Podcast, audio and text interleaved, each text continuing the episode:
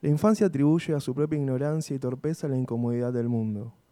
Le parece que lejos, en la orilla opuesta del océano y de la experiencia, la fruta es más sabrosa y más real, el sol más amarillo y benévolo, las palabras y los actos de los hombres más inteligibles, justos y definidos. Entusiasmado por estas convicciones, que eran también consecuencia de la miseria, me puse en campaña para embarcarme como grumete, sin preocuparme demasiado por el destino exacto que elegiría. Lo importante era alejarme del lugar en donde estaba, hacia un punto cualquiera, hecho de intensidad y delicia, del horizonte circular. En esos tiempos, como desde hacía unos 20 años, se había descubierto que se podía llegar a ellas por el poniente. La moda eran las Indias. De allá volvían los barcos cargados de especias o maltrechos y andrajosos, después de haber derivado por mares desconocidos. En los puertos no se hablaba de otra cosa y el tema daba a veces un aire demencial a las miradas y a las conversaciones. Lo desconocido es una abstracción, lo conocido un desierto. Pero lo conocido a medias, lo vislumbrado, es el lugar perfecto para hacer ondular deseo y alucinación. Bienvenidas y bienvenidos a Ovejas Eléctricas, capítulo 4.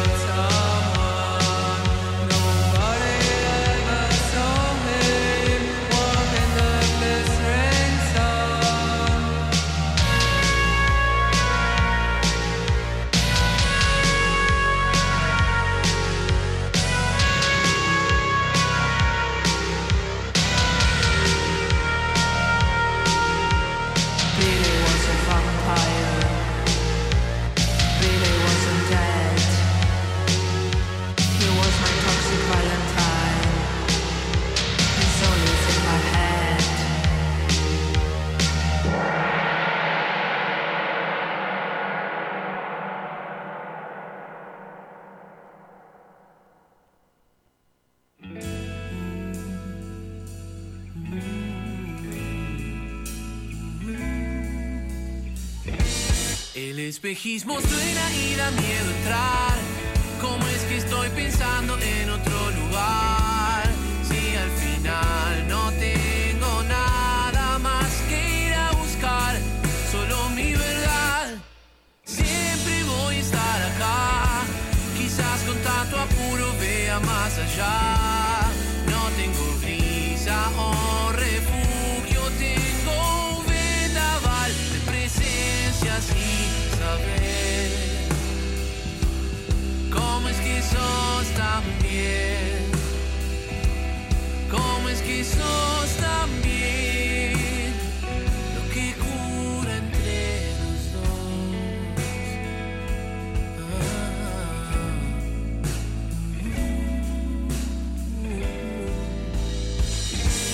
Sabes que yo no vuelvo a esperar el mar. Total, las olas nunca se van a enojar. Es inmediato conocer que rompen y se van del hacer. Recorro mil motivos que me alejarán de ese espejismo que da miedo entrar. No tengo visa o refugio, tengo de saber como es que sos también.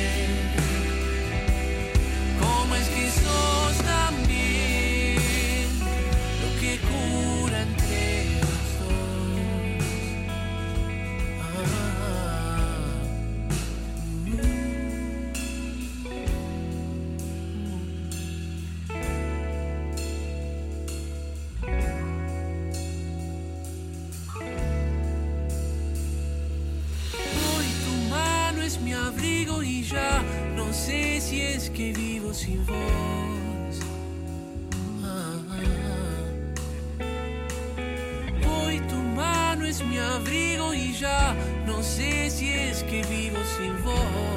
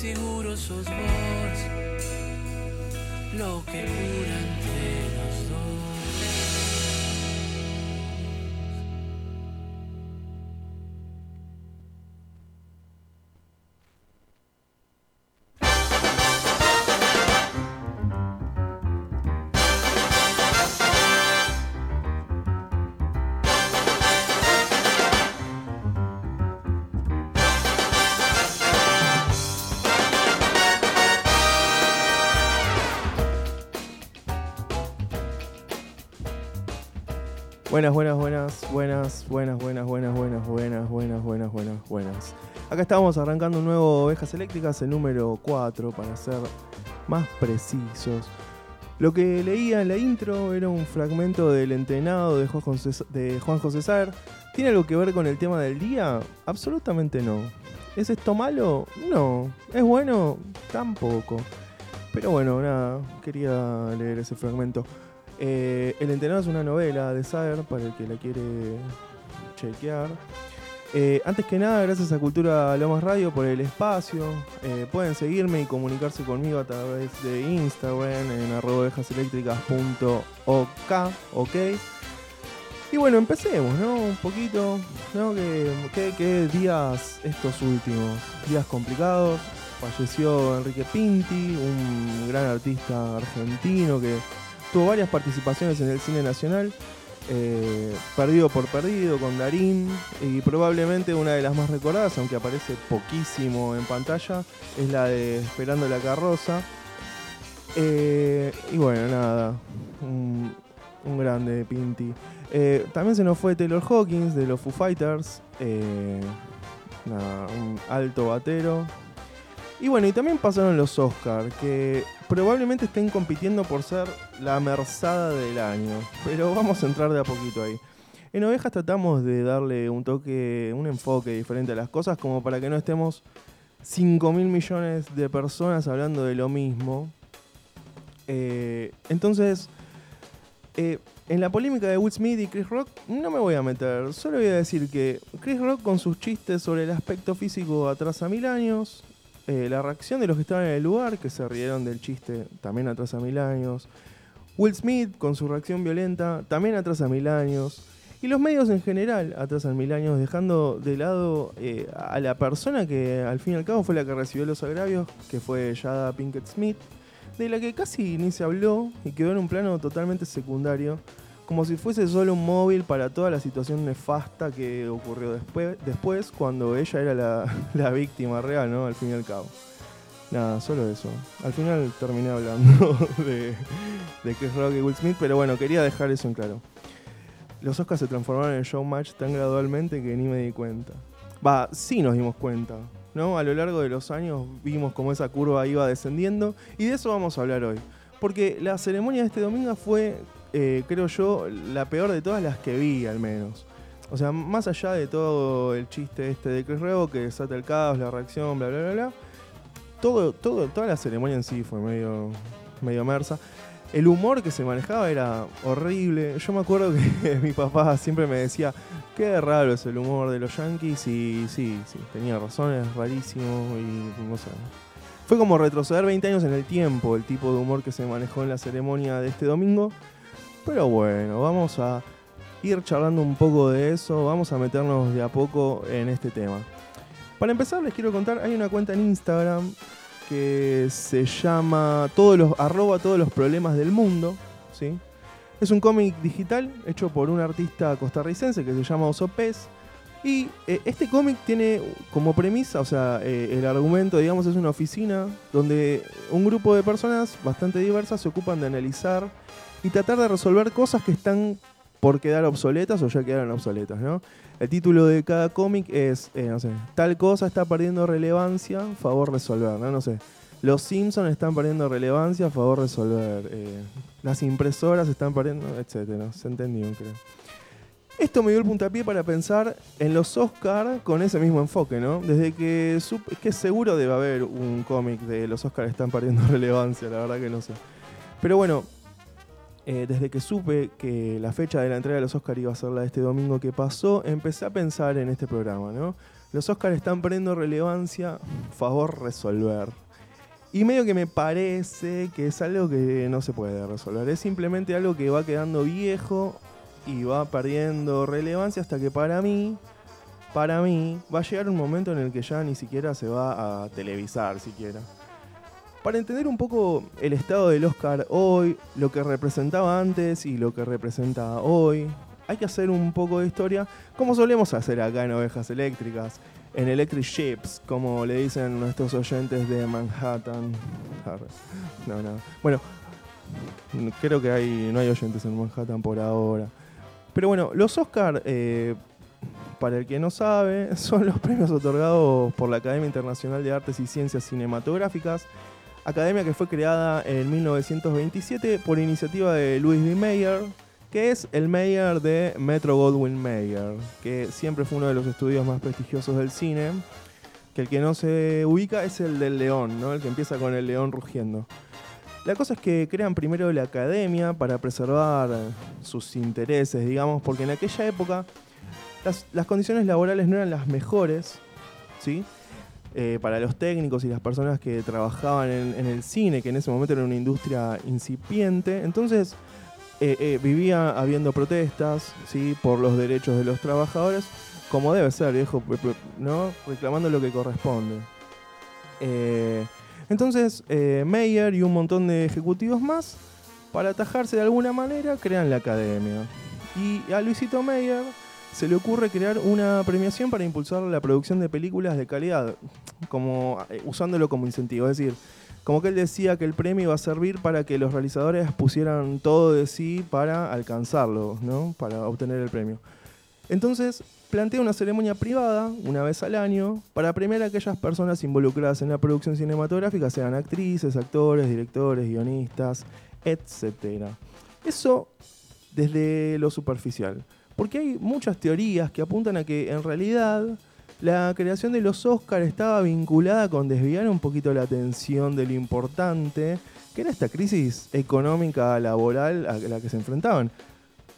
Eh, o sea, pan y circo, chicos, chicas, chiques. Eh, la cosa es que en la primera edición, en 1928, eh, todas las, producciones que participaban eran mudas y ya para la segunda ceremonia había algunas películas sonoras que era lo que se venía, ¿no? La tendencia, la, nueva onda. Otro detalle es que al principio se les avisaba con dos meses de anticipación a los ganadores que habían ganado, o sea, cero emoción todo. ¿Cómo ahora? Eh, después eh, cambiaron el sistema, o sea, ya no le, avisaban a los ganadores y solo les avisaban a los medios gráficos la noche anterior para que una vez pasada la entrega pudieran eh, publicar rápidamente en los diarios los resultados. Cuestión que toda esta cosita se terminó en los 40 cuando el diario Los Angeles Times se la mandó y les avisó a los ganadores antes de que iniciara la ceremonia que habían ganado. Los Angeles Times es ese amigo o amiga que le avisa al cumpleañero que le van a hacer un cumple sorpresa. A mí me pasó una vez, año 2016. Me estaban organizando un cumpleaños sorpresa y una amiga me mandó un mensaje, o sea, mandó un mensaje tipo para la organización eh, en un grupo en el que yo estaba. Así que de sorpresa no tuvo absolutamente nada. Va, sí, porque al otro día me levanté con una infección en la córnea. Esa sí que no me la vi venir, eso sí fue sorpresa. Pero bueno, acá no estamos para hablar de mis cumpleaños sorpresas truncos ni mi saludo ocular. Estamos para hablar de cine y premios rancios, así que volvemos hacia allá. Existen varias teorías de por qué el Oscar se llama Oscarcito, ¿no? Se llama Oscar. Hay una que dice que Margaret Herrick, que era una bibliotecaria de la academia, eh, ella dijo, ¿sabes qué? Tiene un aire a mi tío Oscar, o Oscar, ¿no? Y Después hay otra teoría que dice que una secretaria de Mayer dijo que la estatuilla se parecía al rey Oscar II. Si me preguntan a mí, son pésimas historias de origen del nombre, habría que inventar una más copada. Pero bueno, como los Oscars están perdiendo relevancia, ya no importa. Eh, o sea, los Oscars ya nos venían avisando que eran una berretada desde el origen y no lo quisimos ver, yo me incluyo. no, no lo quisimos ver. Pero bueno, hay algo que hay que entender sobre los Oscars y sobre cualquier tipo de premiación en el espectáculo, aunque en los Oscars se hace más evidente. Y es que todo esto es un espectáculo y hay que tomarlo como tal. Y además que está basado en opiniones mm, eh, subjetivas, a veces condicionadas, pero bueno. A lo sumo puede ser una excusa para uno, ¿no? Para mirar y conocer algunas películas que de otra forma quizás pasaríamos por alto. Aunque acá hay un inconveniente con este tema, y es que eh, bueno, como les decía, no siempre se evalúa objetivamente. Entonces, en muchas ocasiones hubo, hubo ton, hubo guita de por medio y conveniencias a la hora de elegir a los ganadores. Y hay muchas, muchísimas producciones nominadas o premiadas que son terribles, terribles de malas, no terribles de buenas. Y muchas otras que se pasan por alto. Y esto es algo de lo que vamos a hablar, pero en un ratito. Pero la música. ¿Qué música? Bueno, Canté, que es una banda alemana de, mm, no sé, pop, no sé, pop rock. No sé y no importa. Lo importante es que está buenísima y vamos a escuchar Zombie de Canté.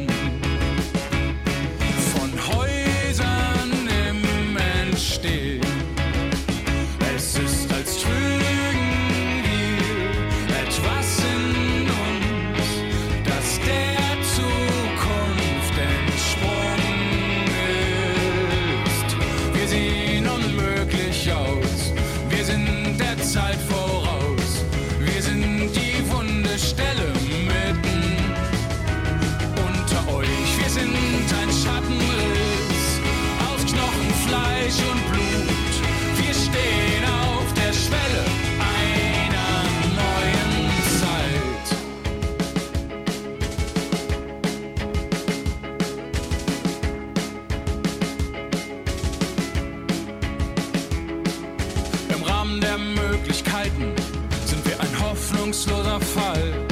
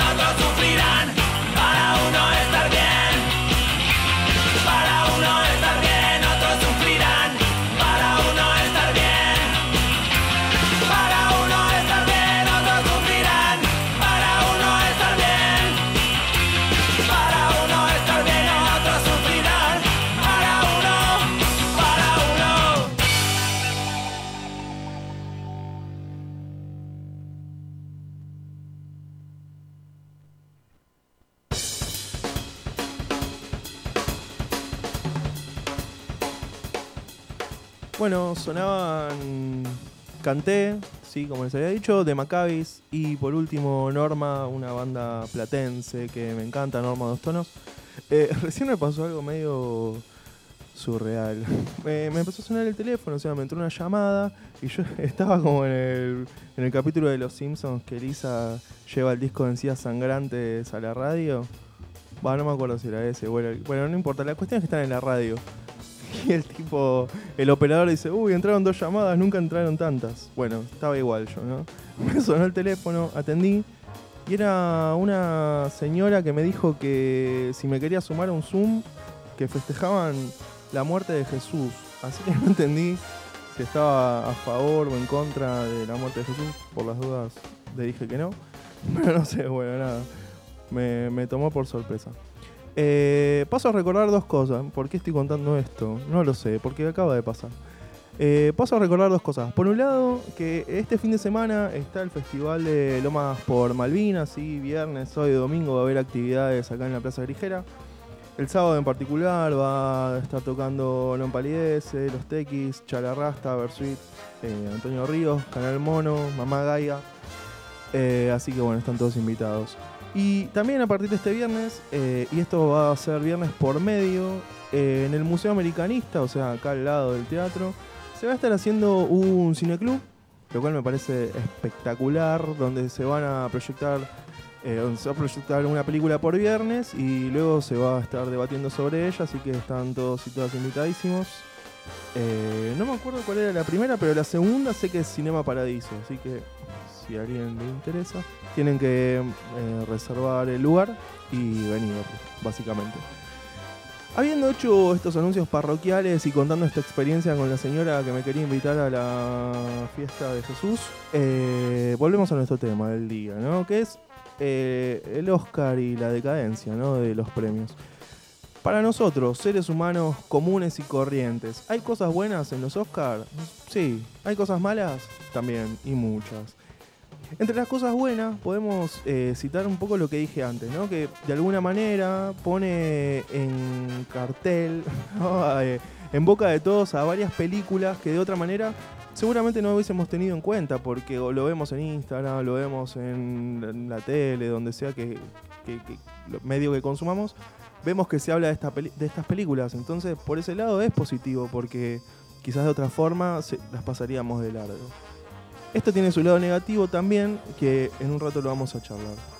Y después, eh, qué sé yo, de lo que es la ceremonia en sí, creo que de un tiempo para acá lo único rescatable es algún que otro momento emotivo.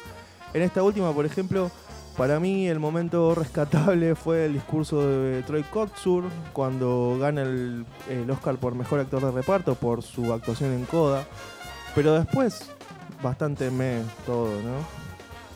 Y si tenemos que hablar de las cosas malas de los Oscars, y agárrate, porque arranco, ¿eh?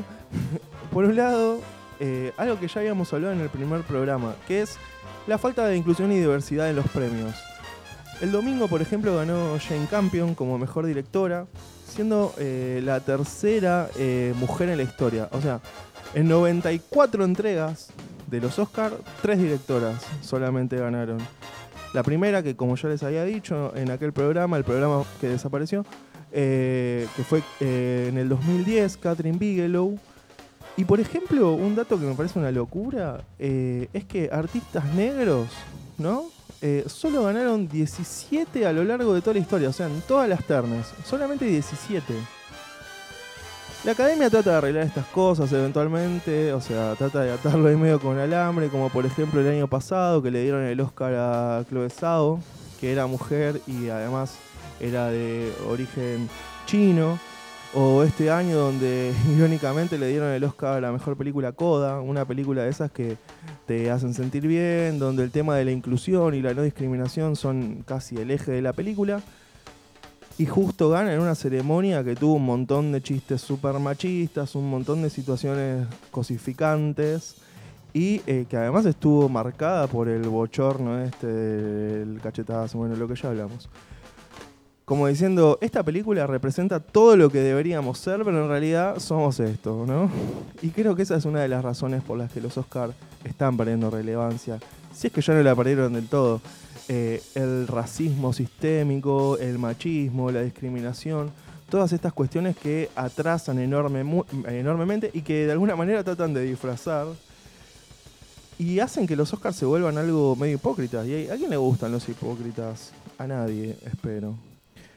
Por otro lado, y esto es algo que atañe directamente a los últimos dos años en particular, ¿sí? Eh, es el tema que eh, estamos tratando de salir de una pandemia que entre la cantidad de consecuencias que tuvo, una de las principales fue la de acentuar todavía más las diferencias entre estratos sociales. Y la verdad, y esto es un pensamiento meramente mío, que lo pienso cada vez que veo algo de este, de este estilo, no sé qué tantas ganas tenemos de ver a un montón de ricos privilegiados ostentando, ¿no? Creo que eso también hace que los Oscars sean menos vistos y cada vez estén menos en la conversación. La gente quiere ver otra cosa. Otro punto por el cual desde hace rato se los viene tomando cada vez menos en serio es porque así como aparecen películas que pueden gustar y que de otra forma quizás nunca nos hubiésemos enterado de su existencia, también hay muchas que son un embole total y uno las mira porque están nominadas a los Oscars pensando que va a pasar un buen momento y termina dormido con un montón de pochoclos metidos en la barba, todo babeado. cuento, mi experiencia personal, perdón. Es lo que me pasa a mí. No, pero no me babeo tanto. No, la cosa es que este año, por ejemplo, eh, traté de ver la mayoría de las nominadas a Mejor Película y me pregunté, ¿no? ¿Esto es el cine? Qué aburrido, che. A ver, el cine es entretenimiento, también es expresión, también es arte, también es dar un mensaje, pero cuando nada de eso funciona y solo sentís que perdiste dos horas de tu vida, y con suerte porque había varias de las nominadas que superaban largamente las dos horas, y nada, te dan ganas de ver un, poner un capítulo viejo de Los Simpsons como para descomprimir y sacarte el mal sabor de boca. O sea, con lo que dura una película de esas, te clavas seis capítulos de Los Simpsons más o menos. Sí, mido mi tiempo en capítulos de Los Simpsons y mi plata en pintas de birra.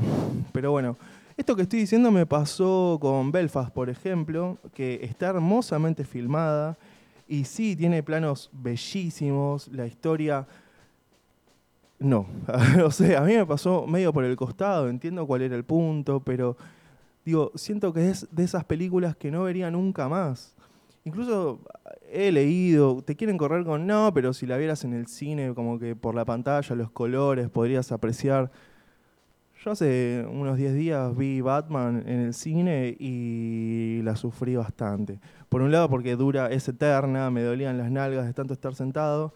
Y además porque me gustó poquísimo. La hubiese visto en una tele chiquita, en el cine o en la pantalla del teléfono. Así que hay casos en los que eso no influye. Lo mismo pasa con King Richard, que era esta película por la que Will Smith terminó ganando, que sigo sin entender por qué estaba nominada. Coda me gustó mucho, la disfruté, me puso contento que ganara porque era la película que nadie quería que ganara. Pero técnicamente, o sea, desde lo técnico es una película casi sin identidad. El Callejón de las Almas Perdidas desde el Toro lo mismo, una película que era hermosa, pero súper intrascendente. Entonces sí, te incita a mirar cine, y eso siempre es bueno, pero es frustrante encontrarte con que las producciones que eligieron para premiar son ultra nada, ¿no? Como y además dejando muchas afuera, y ese es un tema del que vamos a hablar también, como les dije más, eh, más antes, como les dije anteriormente, pero en el próximo bloque, porque ahora es tiempo de música, porque para relajar un poco, ¿no? Vamos a escuchar a Sud con Sabotage, que es lo que va a sonar a continuación, así que los dejo con Sud.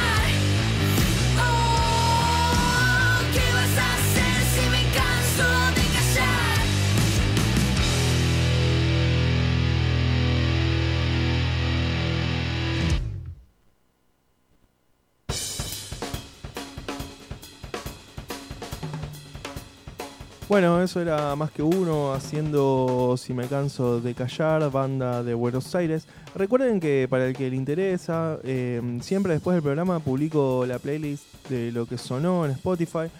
Por si escucharon algo que les interesa. A ver, siempre que armo la lista de canciones para los programas, trato de buscar entre la, la música que yo escucho, alguna gemita escondida, algo que no sea muy conocido, como para que siempre que escuches ovejas eléctricas te lleves algo nuevo, rico y nutritivo para escuchar o ver, ¿no? Dicho esto, eh, hablemos de lo que los Oscars ignoran, porque es un tema más que interesante. Y esto no es algo de ahora, no, no, no, no. Porque cuando les cuente qué películas eh, o actores y actrices nunca fueron ni siquiera nominados, se van a caer, se van a levantar, se van a caer y se van a levantar solo para volverse a caer, ¿no? Y a levantarse. Eh, eh, actores y actrices que nunca fueron nominados. Volviendo, Germán, no te pierdas el hilo. Eh, o sea, ni siquiera es que los nominaron y no ganaron, que eso da para otra lista más, sino que directamente ni los nominaron por diversos motivos. Por ejemplo, el caso de Kevin Bacon, ¿no? Que es un caso muy particular, primero porque es un buen actor, pero además porque en el 2003, cuando él había hecho Río Místico, había actuado en Río Místico, que es una peli de Clint Eastwood, y, fue el único de todo el elenco principal que no fue nominado. Fue el único que dijeron, bueno, Kevin, Tocino, ¿sabes qué? Vos no, todos los demás sí. Mm, Raro. Kevin Bacon nunca tuvo ni siquiera una nominación. Otro que. Un galán maduro, pero uno que nunca tuvo nominaciones tampoco. Eh, es Richard Gere. Ni siquiera cuando estuvo en Chicago, que Chicago ganó un montón de premios, incluyendo mejor película, eh, ni siquiera en esa lo, lo tuvieron en cuenta al bueno de Ricardo. Otro, y este a mí me duele muchísimo, es eh, John Goodman, ¿no? O sea, John Goodman. Casi siempre actúa en roles secundarios, pero ¿qué roles secundarios? John Goodman, para el que no lo tiene por ahí de vista, es el que hizo en la adaptación de Los Picapiedras de los 90, era el que hacía de Pedro Picapiedra. O sea, John Goodman. Eh, mi papel favorito del bueno de John, de John Buen Hombre, eh, fue el de Walter en, bueno, en mi película favorita, esto es un dato de color, que es El Gran Lebowski. Ahí él hace de uno de los amigos del protagonista, Walter. Eh, esta es una comedia de los Cohen y acá podemos detectar otro de los problemas que tienen los Oscar y es que para ellos medio que las comedias no son cine directamente. Eh, Va, a veces incluso hasta los actores o actrices que suelen hacer comedias y hacen películas dramáticas son ignorados solamente porque son actores de comedia, ¿no? Hay dos casos muy, muy puntuales. Ah, una cuestión que esto me estaba acordando recién. En el 2003 pasó algo con esto y es que eh, no fue en los Oscars, fue en los Critics Choice Awards. Esto es para que vean que no atañe solo a los Oscars, ¿no? Eh, estaban nominados para Mejor Actor eh, Jack Nicholson, Daniel Day-Lewis y Robin Williams. Robin Williams, que siempre hizo comedia generalmente. Pero bueno, ahí estaba por un papel dramático, obvio. Y ganaron eh, Daniel Day-Lewis y Jack Nicholson por empate. O sea, le dijeron, bueno, Jack Nicholson y Daniel Day-Lewis eh, ganan, comparten el premio. y bueno, Robin Williams, una pena. La cosa es que subieron al escenario a recibir el premio y Jack Nicholson lo invita a Robin Williams a que suba también porque nada, era una incoherencia. O ganamos todos, no, pero no tenía sentido dejarlo afuera. Y, medio que siempre se sintió como esa cosa medio despectiva de los actores que hacen comedias. Otro caso muy particular también es el de Jim Carrey, que si bien es de esos actores que muchos aman u odian, eh, y hay comedias de él que no son tan buenas, pero en el 2004 hace Eterno Resplandor de una mente sin recuerdos, que es un peliculón, y donde él hace un papel increíble y no se lo tuvo en cuenta tampoco. Y hablando de actores que algunos aman y otros odian, otro que en un caso particular no fue tenido en cuenta fue Adam Sandler, que hace unos años había hecho Diamantes en Bruto de los hermanos Safdie, que la rompe toda en esa película, y ni siquiera se lo tuvo en cuenta para los Oscars, ¿no? Eh, o sea, estoy hablando de Adam Sandler, que no es santo de mi devoción, pero nada. En, ese papel sentía que se merecía por lo menos ahí una mención. Y eh, otra que nunca fue tenida en cuenta en- para los Oscars, eh, hasta hace un tiempito, no muy lejano, había sido eh, Scarlett Johansson, ¿no? Eh, que había tenido peliculones, Perdidos en Tokio de Sofía Coppola, Match Point de Woody Allen. Recién se la nominó cuando hizo eh, esta película de Netflix que se me acaba de borrar de la cabeza con Adam Driver, Historias de un matrimonio. Eh, o sea, pasaron un montón de tiempo sin que se la tuviera en cuenta. Y eh, uno que, mientras repasaba la lista, uno que me apena bastante porque ya no está entre nosotros, es el caso de Alan Rickman, que es el Severus Snape de la saga de Harry Potter, pero que además de ser Severus Snape, que es por el que más se lo recuerda, eh, tuvo una carrera súper prolífica y nunca fue tenido en cuenta por la academia tampoco. En contraparte del personaje de Snape, que no les voy a spoilear, pero eh, en la saga de Harry Potter es uno de los más entrañables y recordados y creo yo que eso vale un poco más que una estatuilla, ¿no? Ahora, si hablamos un poco de directores, eh, hay un montón que yo creo que son hasta imprescindibles para cualquiera que le guste el cine y nunca fueron nominados. Así que si tienen papel y lápiz a mano, arrancamos con esta lista brevísima de directores que para mí son increíbles y nunca se los nominó a los Oscars. El primero y el más antiguo de los que voy a nombrar eh, es Luis Buñuel, el maestro Luis Buñuel, director español, con una obra tan rica que me parece una locura que esté entre esta lista de ignorados por la academia. Eh, Buñuel, bueno, tiene obras maestras, pero mi favorita de Luisillo, para el que la quiera ver, es El Ángel Exterminador. Qué locura hermosa esa película. Para el que no la vio y quiere saber más o menos de qué va, es medio difícil de explicar, pero es sobre una cena de varias personas de la High Society, de la alta alcurnia, que se juntan a comer después de un concierto de ópera. Eso es todo, porque hasta ahí parece un embole, pero no, no es todo. El problema empieza cuando la cena está como llegando a su fin y por distintas razones no se pueden ir de la casa. O sea, no es que, no sé, no pueden abrir la puerta, o sea, no es que hay algo físico que los detiene, sino que simplemente dicen, bueno, nos vamos, pero no, no me puedo ir. O sea, no se pueden ir y ya. Y bueno, después, bueno, mientras la van viendo, eh, admite varios análisis. Amo esa película y si no la vieron, se las comparto para que la tengan en el radar. Pero bueno, nada, una picardía terrible que Luis Buñuel nunca haya sido nominado a los Oscars. Otro que tampoco fue nominado eh, ni tenido en cuenta es eh, Jim, eh, Jim Jarmusch, que director punky que me encanta, que tiene varias películas que hubieran ameritado una nominación. Eh, puedo nombrarle dos en particular que a mí me gustan mucho. Eh, una es Noche en la Tierra, que va de cuatro historias que transcurren en taxis en distintas ciudades del mundo, ¿no? Eh, con Winona Ryder, bueno, hay eh, Roberto Benigni, hay varios actores ahí en cada ciudad. Y otra que también me gusta muchísimo es Patterson, con Adam Driver, que también lo nombramos hace un ratito por Historia de un matrimonio, que interpreta a un colectivero poeta, ¿no? Eh, en la ciudad de Patterson. Y también tiene una que me gusta mucho, que no daba para Oscar, pero bueno, este es mi programa y yo nombro las películas que quiero, pero igual se las quiero compartir para el que no la vio, es bastante conocida, que se llama Solo los amantes sobreviven, con Tilda Swinton y Tom Hiddleston, que es, para el que no lo tiene, es Loki de Marvel. Hablando de Yarmush, eh, y hablando de las plataformas digitales, acá me voy a desviar un cachito del tema. En Netflix subieron eh, Los muertos no mueren hace poquito, que es la última película de Yarmush. Es horrible esa película. O sea, a mí, que lo amo a Yarmush, me parece su peor película. Y en Netflix te la muestra todo el tiempo como diciendo, vení que eh, la vas a pasar genial. Y yo les garantizo que no la van a pasar tan genial, se van a aburrir.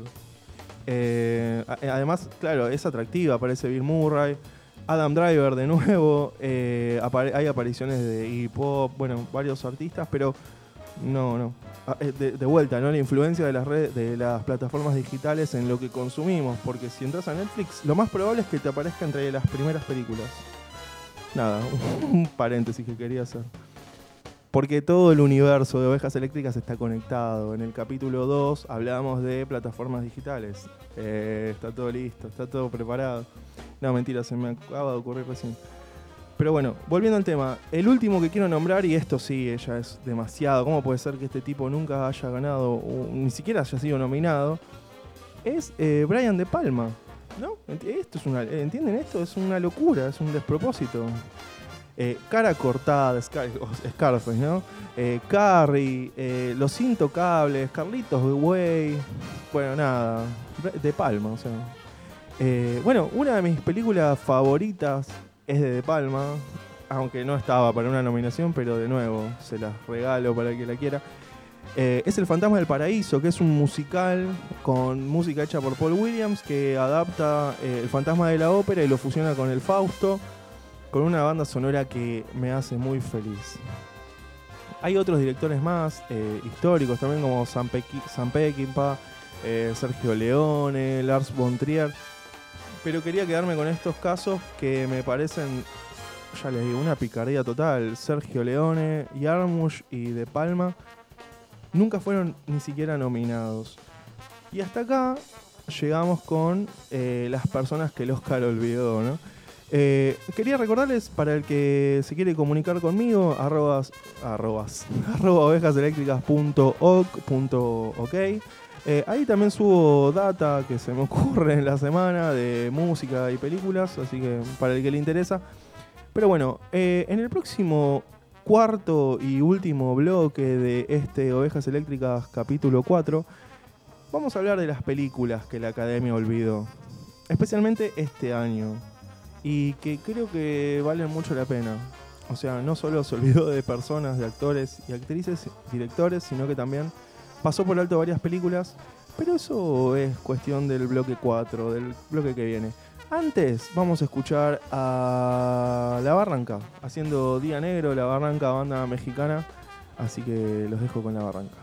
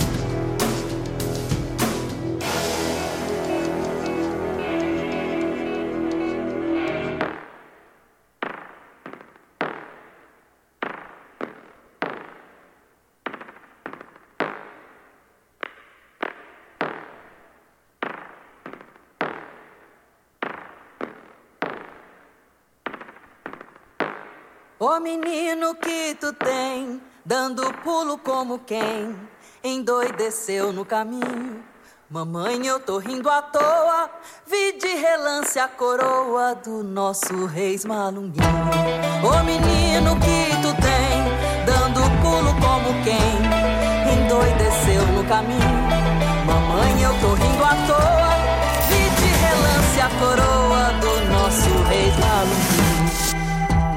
Vinha tocando fogo no canavial, subia do chão para o céu uma fuligem de brilho tão real. Parecia gente quando sai no carnaval. O menino que tu tem, dando pulo como quem endoideceu no caminho. Mamãe, eu tô rindo à toa. Vi de relance a coroa do nosso rei Malum. Vinha tocando fogo no canavial. Subia do chão para o céu uma fuligem de brilho tão real. Parecia gente quando sai no carnaval. O menino que tu tem, dando pulo como quem endoideceu no caminho. Mamãe, eu tô rindo à toa. Vi de relance a coroa do nosso rei Malundinho.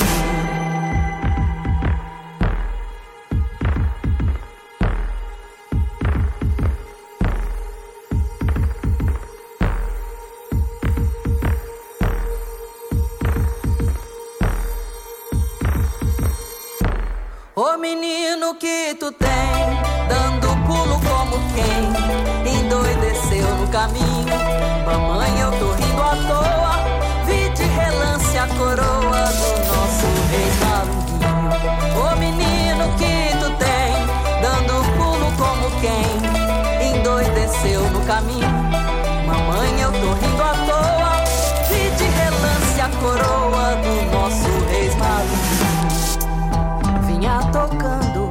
fogo no canavial.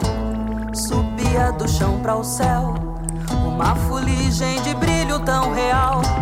Parecia gente quando sai no carnaval. O menino que tu tem, dando pulo como quem endoideceu no caminho. Mamãe, eu tô rindo à toa,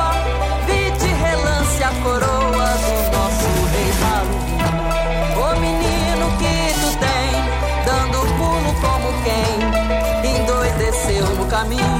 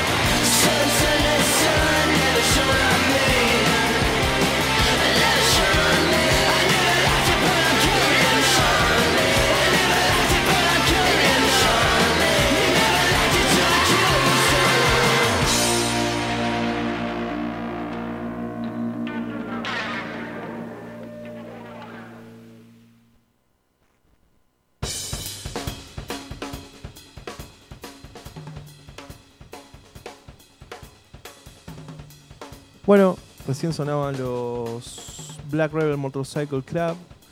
Eh, les repito, si alguien se quiere comunicar conmigo, es arroba por Instagram. O si sos mi mamá o mi novia o algún amigo, por teléfono, como siempre. Eh, pero si me querés seguir en Instagram, como dije antes, además de mm, nada, tener un Instagram, subo cosas que me gustan, discos, películas, que pueden llegar a interesarte, como capaz que no, capaz te parecen una porquería, pero bueno, ahí están. Eh, ahora vamos a finalizar este capítulo 4 de Ovejas Eléctricas con algunas películas de los, de los años, del año pasado, eh, a las que la academia les dijo, ¿sabes qué, Reina? Ni te juno, ni te voy a nominar, ni te voy a considerar en nada. Y que para Sherman, o sea, para mí, eh, merecían estar, aunque sea en alguna categoría técnica, qué sé yo, mejor vestuario, cualquier cosa, pero darles algún tipo de relevancia. Históricamente hay casos de películas eh, ignoradas, ignoradísimas. Los dos más extremos y más locos de todos estos, eh, para mí creo que son Fuego contra Fuego de Michael Mann, esta película donde De Niro hace de una especie de, especie no, un atracador que es perseguido por Al Pacino, que es esa película en la que están De Niro y Al Pacino, la película dura como tres horas y se cruzan solamente cinco minutos. Pero bueno, la película es una genialidad. Eh, casi todas las de Michael Mann son buenísimas. Y el otro caso increíble, pero es increíble desde la óptica de hoy, ¿no? Pero capaz en aquel momento no tanto. Es el del resplandor de Kubrick. Eh, o sea, la indiferencia ante esta película fue total, ¿no? Pero bueno, como les decía, puede deberse a la época, porque la película cuando salió fue un poco resistida. Incluso eh, por el mismo Stephen King, que era el autor del libro en el que estaba basada, que decía que no era una buena adaptación de su obra. Que eh, puede que tenga razón, pero la película es excelente. Pero vamos, El Resplandor es un clásico indiscutido. Lleno de polémicas, lleno de polémicas por este tema de que eh, Kubrick un poco maltrataba psicológicamente a Julie Duval. Pero bueno, eh, en aquel momento hubiera. eh, Incluso tuvo nominaciones a los Razzie, que son estos premios medio en chiste de a las peores cosas. O sea, tuvo nominaciones a los Razzie, pero a los Oscar no. Loco, raro, todo. Pero bueno, eh, metámonos en lo que pasó este año. Eh, películas que, eh, que el año pasado existieron, pero para la academia no. La academia dijo, no chicos, acá estas películas no... No, no. Y no. Primero una que me parece increíble, que yo pensé que iba a estar nominada y no, que es eh, Más, eh, M-A-S-S. Es una película increíble que la vi el año pasado, es dramática, es fuerte, eh, no estuvo nominada a nada y me parece un despropósito total. La trama es bastante dura, ¿no? Son un padre y una madre eh, de una víctima de un tiroteo escolar, estos típicos de los yankees, que siempre hay uno que se vuelve medio loco y mata a muchas personas. A propósito de esto, eh, hay una película que se llama Elephant de Gus Van Sant del 2003 que trata sobre la masacre de Columbia. Es increíble esa película. eh, no sé, se las dejo por si la quieren ver, pero bueno, acá estamos hablando de más, que es eh, son los padres, ¿no? El padre y la madre de este chico que es víctima de un tiroteo escolar, que se juntan a hablar con los padres del asesino, ¿no? Eh, está increíblemente contada, increíblemente actuada e increíblemente infravalorada, ¿no? Si tenés un temple fuerte. Si no sos un blandengue como yo a veces, eh, mirala porque vale mucho la pena, pero bueno, es fuerte, ¿no? Nada, increíble que no haya estado en, los Oscars, increíble. Después, entre los documentales, terminó ganando eh, Heart of Soul, creo que se llama, que es eh, un concierto, básicamente, de Soul, que es importante porque eh, de alguna manera reivindica la música negra de los 70s, pero no deja de ser un concierto filmado. Y se dejó afuera un documental que es impresionante, que ni figuró ni compitió, que se llama El Rescate, ¿no? The Rescue. Que si mi instinto, porque esto no lo chequeé, pero no me falla, creería que está en Disney Plus porque el documental es de National Geographic y National Geographic, como todo, toda la Tierra, básicamente, es de Disney. Así que tendría que estar ahí. No sé si se acuerdan que en el 2018 eh, hubo un caso de un grupo de niños tailandeses que se quedaron atrapados durante dos semanas en una cueva, en una, en una excursión, era un equipo de fútbol infantil, y se quedan atrapados en una cueva eh, en una excursión después de un partido. Bueno, este documental eh, cuenta de alguna manera el rescate, ¿no? del operativo de los buzos para rescatar a estas personas. Es tan espectacular todo, ¿no? Tan irreal lo que se está contando, que parece una locura que sea un documental, ¿no? Que esto haya pasado, pero sí lo es, es real y la academia ni siquiera lo consideró. Porque incluso eh, se habían hecho, bueno, está el footage, ¿no? Lo, que se filmó durante aquel momento, aquel operativo. Pero además después, mientras se producía la película, eh, y además por la pandemia, se, como que se filmaron tomas con los mismos buzos, pero en un estudio, como para completar los huecos que tenía la película. Y, es espectacular cómo está cuidado eso. Es increíble. Y adivinen si fue ignorada, ignoradísima. Y, acá, acá me enojo, porque para mí la gran injusticia de este año fue El misterio del Soho, ¿no? Last Night in Soho de Edgar Wright, que es un director que me encanta y que hizo una película que está increíblemente filmada, visualmente es buenísima, súper bien actuada, ¿sí? Eh, es muy entretenida, está bien escrita, tiene un- un- eh, el uso de la música es espectacular, la edición de sonido es genial y no figuró en nada, ni siquiera en sonido, nada, nada, nada. Y eh, para mí es de las mejores del año pasado y nada, des- desapareció. Para la academia no, no. Eh, si a alguien le interesa el mundo de Edgar Wright, que es un director que yo siempre voy a defender, eh, porque me encantan sus películas, creo que pueden agarrar cualquier película de él y la van a pasar bien. A mí me gustan Shaun of the Dead, Hot Fuzz, Scott Pilgrim vs. The World, Baby Driver, cualquiera de esas es excelente. Y por último, ¿sí?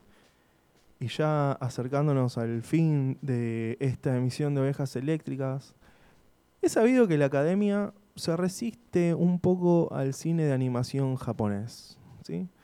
Eh, La academia y la sociedad en general, ¿no? Es verdad que en algún momento, en el 2003, para ser más precisos, eh, ganó el viaje de Chihiro como mejor película animada, ¿no? Se llevó el Oscar. Pero en el 90% de las ocasiones, y este es un porcentaje que estoy tirando yo medio aleatorio, pero debe andar por ahí, no debe estar muy lejos, la ganadora, si no es más, ¿no? Si no es más del 90%, eh, la ganadora siempre fue Disney o Pixar y todo ese conglomerado. Incluso este año con Encanto, película que está, está bien, es entretenida, pero vamos, el premio era sin duda para los Mitchells contra las máquinas, no sé me la banco contra quien venga. Pero volviendo al tema del anime, no de la animación japonesa, hay obras maestras que son ignoradas año tras año, solo por ser, bueno, por un lado japonesas y por otro lado ser eh, animadas, ¿no? Eh, pero como les decía, no solo por la academia, sino por nosotros también, el público y el occidental sobre todo. El año pasado hubo una película eh, que sin dudas merecía la atención y no la tuvo, y estoy hablando de eh, Bell, de Mamoru Hosoda. Una película que adapta a, la época moderna o medio futurista y de forma bastante libre, bastante libre, el cuento de la Bella y la Bestia. Y es espectacular eh, la animación, la historia, la música, todo. Pero, de nuevo, no, ni nada. No- esta película Bell no existe. Sí estuvo considerada en alguna otra premiación, pero para los Oscars no. Y el tema de la animación, sobre todo lo que tiene que ver con la animación para adultos o, o, o los adultos como consumidores, como un mercado para la animación, porque incluso en, en los Oscars estos últimos, cuando se fue a entregar el premio a Mejor Película Animada, hasta se dio a entender como que no, son, los dibujitos son para los nenes y los adultos nos los tenemos que, que fumar.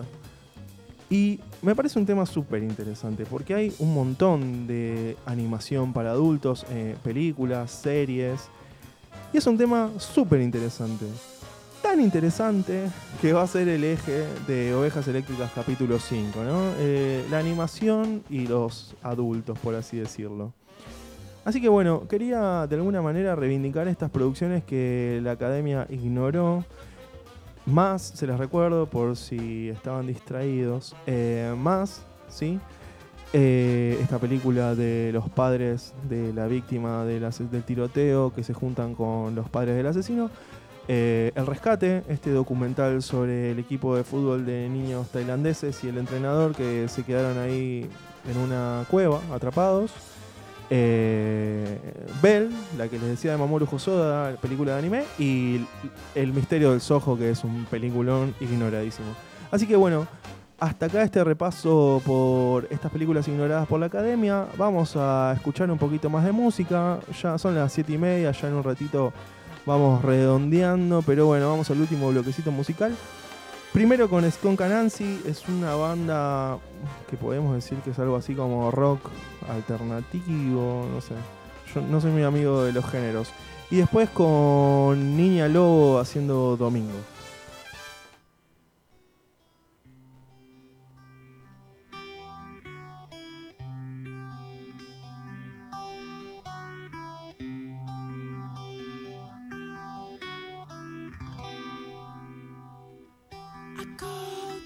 Brazen, called you whole right to your face, and watched you silently and publicly disgraced. I didn't notice when you strengthened like a vice that you were trembling